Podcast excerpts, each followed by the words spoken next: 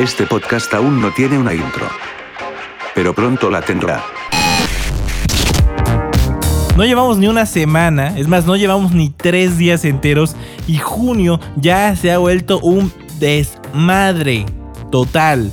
No me podía imaginar esto más que en cualquier película de ficción de Estados Unidos en las cuales Estados Unidos es el héroe de sí mismo, pero ahora lo veo mucho más en problemas. Y no solamente tiene que ver esto con el COVID-19, sino también por toda la ola de protestas que ha habido, esto obviamente todo el mundo lo sabe, por el asesinato de Floyd.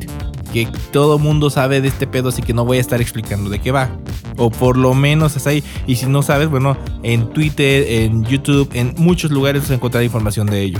A lo que voy es que todo ha pasado tan rápido y no solamente en Estados Unidos, que es el universo entero, o, por lo menos mucha gente lo considera así, yo la neta no, es un país más que tiene eh, obviamente todos los reflectores mediáticos, pero hasta ahí, no, no, no hay otra. Aquí, por lo menos en México, que es donde yo radico, también han pasado muchas cosas feas. Una de las cosas que yo me enteré en la mañana fue de que Héctor Suárez había fallecido que ahí sí para que la gente no lo conozca, fue un actor pues, muy importante de comedia que también hacía crítica social, que también se burlaba de algunos estereotipos mexicanos, pero por el otro lado pues también apoyaba partidos políticos y demás, al fin y al cabo un humano, ¿no? Pero que fue escuela para mucha gente que ahora se dedica a la actuación, no a todos, aclaro, algunos y una gran mayoría sí fueron admiradores de Héctor Suárez. Porque ya ahora les tengo que estar explicando todo básicamente. Ya ni se diga lo de Anonymous, lo de Pizzagate. Porque ha pasado tan rápido, es tanta información que ha estado llegando a lo largo de estos días, de estos, este par de días de este mes, que dices, no mames, esto parece una temporada de Netflix o de HBO o de Amazon Prime o de lo que tú quieras que está pasando. Es la mejor novela que ni Televisa pudo haber tenido durante tantos años de rezago, porque ustedes sabrán que Televisa ha estado muy flojito durante esto de esta década haciendo producciones pedorras, que de por sí ya algunas ya estaban hechas, básicamente hicieron el refrito nuevamente y demás y demás y demás. O sea, no les puedo decir de todas las cosas que ha estado pasando. O sea, esa es una. Algunos están molestos porque el Morelia cambió de sede a Mazatlán, pero ahí ya no me meto tanto porque ya ahí sí yo desconozco totalmente de fútbol. Si quieren hablar, ver de fútbol o quieren saber cosas de fútbol, háblenle a Germán Campos, que ese es un chingón en la cuestión fambolera. Yo no, yo nada más checo todo lo que está pasando. A eso también hay que sumarle las declaraciones de Damián Alcázar, que... Ah, el famoso Lord Huevos, que es este Antonio Ochoa, un diputado del PAN que en Durango entregó un con medio cono de huevos, un cono de huevos también, que fue como la parte más random de todo. Las múltiples teorías de todo el 5G si nos puede dañar y que la chingada. Giselle Curry gritando a un dude que no mame, que no le tiene que echar huevos a los policías que están ahí, que esa no es la causa de cuál están molestos, sino realmente no es estar en contra de la policía, sino más bien estar en contra de la gente que abusa de poder y hace este tipo de cosas. Volvemos a lo de Floyd. Y ya ni se diga que nuevamente Paul Logan es tendencia, ya sabemos eso. Ya sabemos de la gira de AMLO que está haciendo otra vez en el país. De la gallina teporocha de Calderón que anda por un lado haciendo desmadre y medio. Y obviamente la gente que sigue apoyando a Donald Trump después de el desmadre que está ocurriendo en este momento. El mundo se volvió loco en tan solo dos días. Y es, bueno, tres casi. Cuando estoy grabando esto son las 2 de la mañana con 50 minutos. Así que el mundo se volvió loco en menos de dos días. Es más, desde el día 1 ya había madrazos. ¿A qué voy con todo esto? Sin duda alguna, si 2020 fuera una serie de Netflix o de cualquier cadena o de lo que ustedes quieran, sería el éxito total. Si alguien pasara esto a guion o lo que ustedes quieran, sería la onda. Así que si tú eres escritor de Netflix, ponte las pilas, ¿ah? graba un documental o ponte a hacer un guion ficticio con una persona no lo que tú quieras, pero este es el momento perfecto para que tú puedas explotar tu franquicia o tus ideas como guionista, como productor, como director, para poder hacer la serie más chingona del mundo. Yo no lo hago porque yo no lo tengo, yo ya no lo descargué, ¿no es cierto? Qué pendejada acabo de decir. Pero tú que eres una persona proactiva que le gusta la cinematografía, yo creo que ni siquiera juntando a Quentin Tarantino o a Martin Scorsese o reviviendo el alma de Stanley Kubrick no podían hacer semejante joya como lo que estamos haciendo ahorita en pleno 2020. Es la mejor serie de televisión, es la mejor película que se ha estado filmando en años. La vida real siempre ha superado la ficción y con esto nos damos cuenta sin siquiera ser este, grandes analistas o políticos o historiadores o lo que sea. Solamente basta que prendas la tele y veas todo el cagadero que se está ocurriendo en tan solo dos días de junio.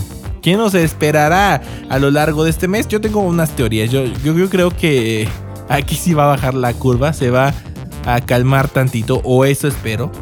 O la otra que también es una obviedad es de que se disparen más cosas que bien podían haberse disparado a lo largo del mes en menos de otro día. Cualquiera de las dos es válida. Aún así, créame que sí sería el mejor guion de ficción, terror, suspenso, drama y demás cosas que quieran añadir en esta oración para el deleite de cualquier fanático de las series.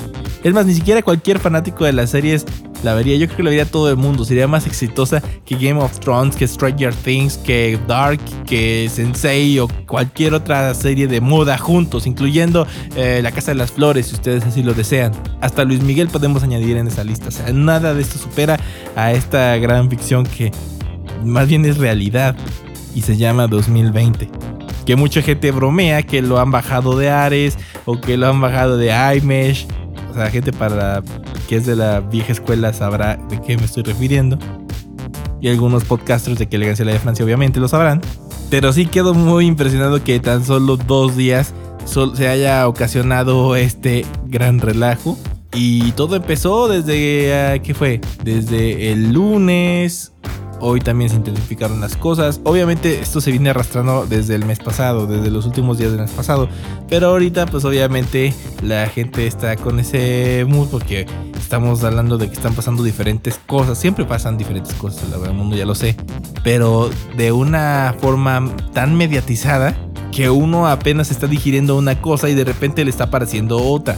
Esto ya va a ser nuestro pan de cada día y siempre ha sido el pan de cada día, solamente que ahorita en la cuarentena le estamos poniendo mucha atención porque básicamente no todos tienen cosas que hacer, la verdad. Algunos están, eh, sobre todo adolescentes y niños o gente que está estudiando, están pues obviamente aparte de hacer sus tareas y demás, también están muy pendientes a medios sociales. Y es por ello que la información también se va volatizando mucho más a tal grado de que sea tan rápido que ya tenemos que aprender a procesarlo más, más rápido, valga la redundancia. Pero en este podcast que dijiste, pues no dije nada, solamente fue mi opinión, que en tan solo dos días de junio ya empezó este relajo. Y así va a seguir y ya me imagino julio, agosto, septiembre, octubre, noviembre, diciembre. Yo simplemente ya quiero que esto acabe, por lo menos la parte de la pandemia, porque yo ya estoy que ah, me ahogo en mis cuatro paredes. No es divertido estar haciendo las cosas a distancia. La verdad yo sí extraño ir a mi lugar de trabajo y estar ahí dando vueltas y trabajar a toda costa. Pero también no es el caso, por eso es que estamos aquí enstraditos. Afortunadamente tenemos los medios para comunicarnos. Hay veces no están tan estables. También depende de los proveedores de internet, que algunos son buenos, algunos son malos. Pero, ah, ¿qué les puedo decir? Ya mejor me callo y les pongo esta bonita canción. Esto se llama Señor Matanza de Mano Negra, el grupo donde está Manu Chao, eh, que también es de mis artistas favoritos, del disco Casa Babilón, y que en cierto modo va de acuerdo al tema que estamos platicando, sobre todo en la parte política. Nos escuchamos en un próximo podcast. Un abrazo a todos. Sayonara.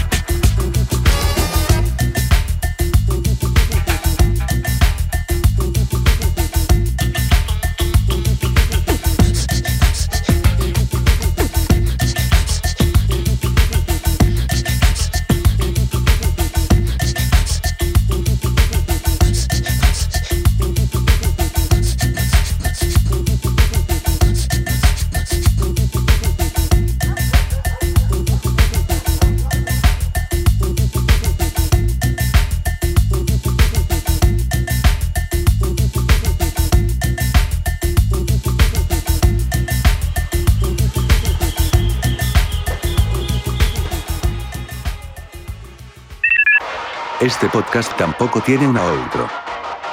Pero pronto la tendrá.